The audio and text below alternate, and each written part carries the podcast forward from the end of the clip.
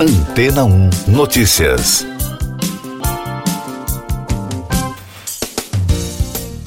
Bom dia. Os laboratórios farmacêuticos Moderna e MSD anunciaram resultados promissores de uma vacina para combater o câncer de pele melanoma, considerado mais agressivo. A fase 2 de testes da vacina, aliada à imunoterapia, demonstrou uma redução de 44% no risco de recidiva da doença ou morte em pacientes com melanoma de estágios 3 ou 4. O imunizante utiliza a mesma tecnologia de RNA mensageiro da vacina contra a Covid-19 desenvolvida pela empresa. O estudo combinou a vacina e a imunoterapia Keytruda, que aumenta a capacidade do sistema imune do corpo de ajudar a detectar e combater as células tumorais em pacientes que já haviam passado por ressecção cirúrgica completa. A fase 2 é o penúltimo estágio, quando a segurança e a eficácia do imunizante são avaliados em grupos pequenos de voluntários. As farmacêuticas pretendem dar início à fase final dos ensaios clínicos em breve, quando os testes serão de larga escala. A expectativa é que a vacina seja aprovada e distribuída em 2023. Em comunicado, Stephanie Bancel, diretor executivo da Moderna, afirmou: os resultados são altamente encorajadores para o campo do tratamento do câncer. O mRNA foi transformador para o Covid-19 e agora, pela primeira vez, demonstramos o potencial do RNA para ter um impacto sobre os resultados de um ensaio clínico randomizado em melanoma.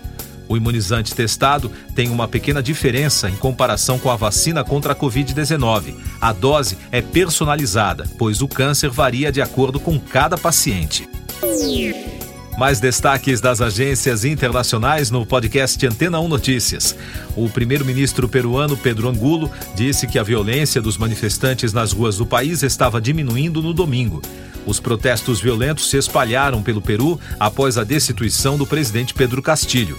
Segundo o governo, soldados e policiais recuperaram estradas e o controle dos aeroportos. O governo iraniano afirmou no domingo que não precisa da permissão de ninguém para desenvolver suas relações com a Rússia. O comunicado do Ministério das Relações Exteriores do Irã foi divulgado depois que os Estados Unidos manifestaram alerta pelo que consideram uma associação militar em larga escala entre Teherã e Moscou. O veterano diplomata americano Henry Kissinger escreveu na revista The Spectator que está chegando a hora de uma paz negociada na Ucrânia para reduzir o risco de outra guerra mundial. Já o governo de Kiev rejeitou os comentários.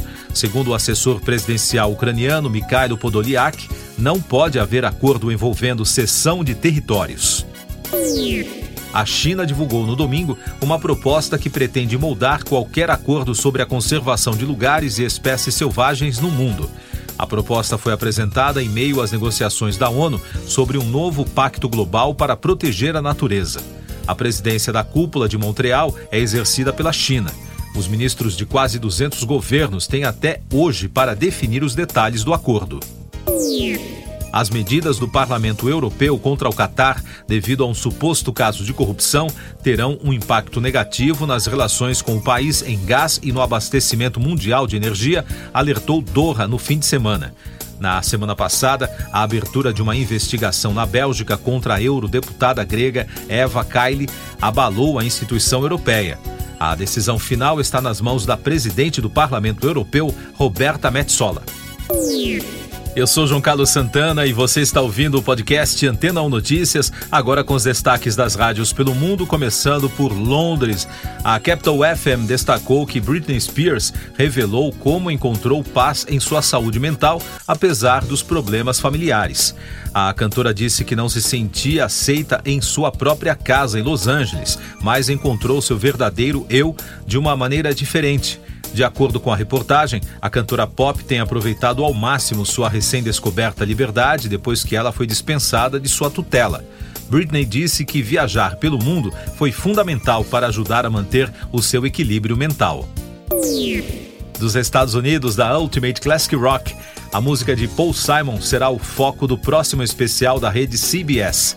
O programa Homeward Bound terá participações especiais de Sting, Elton John, Dave Matthews, Steve Wonder, entre outros convidados. O próprio Simon também está programado para se apresentar no programa, que vai ao ar no dia 21 de dezembro, com transmissão ao vivo e exibição sob demanda através da Paramount Plus nos Estados Unidos. E da rede iHeart, a esposa do cantor Ozzy Osbourne, Sharon Osbourne, recebeu autorização para voltar para casa no sábado, depois que ela foi levada às pressas para o hospital na noite da última sexta-feira, disse seu filho Jack Osbourne ao portal de notícias TMZ.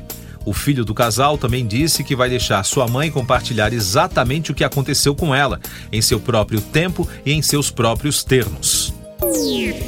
Siga nossos podcasts em antena1.com.br. Este foi o resumo das notícias que foram ao ar hoje na Antena 1.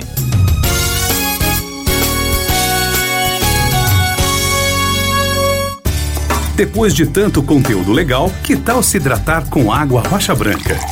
O consumo regular de água durante o dia traz benefícios para a saúde, como, por exemplo, manter a pele bonita e hidratada. Rocha Branca, da fonte direto para a sua casa.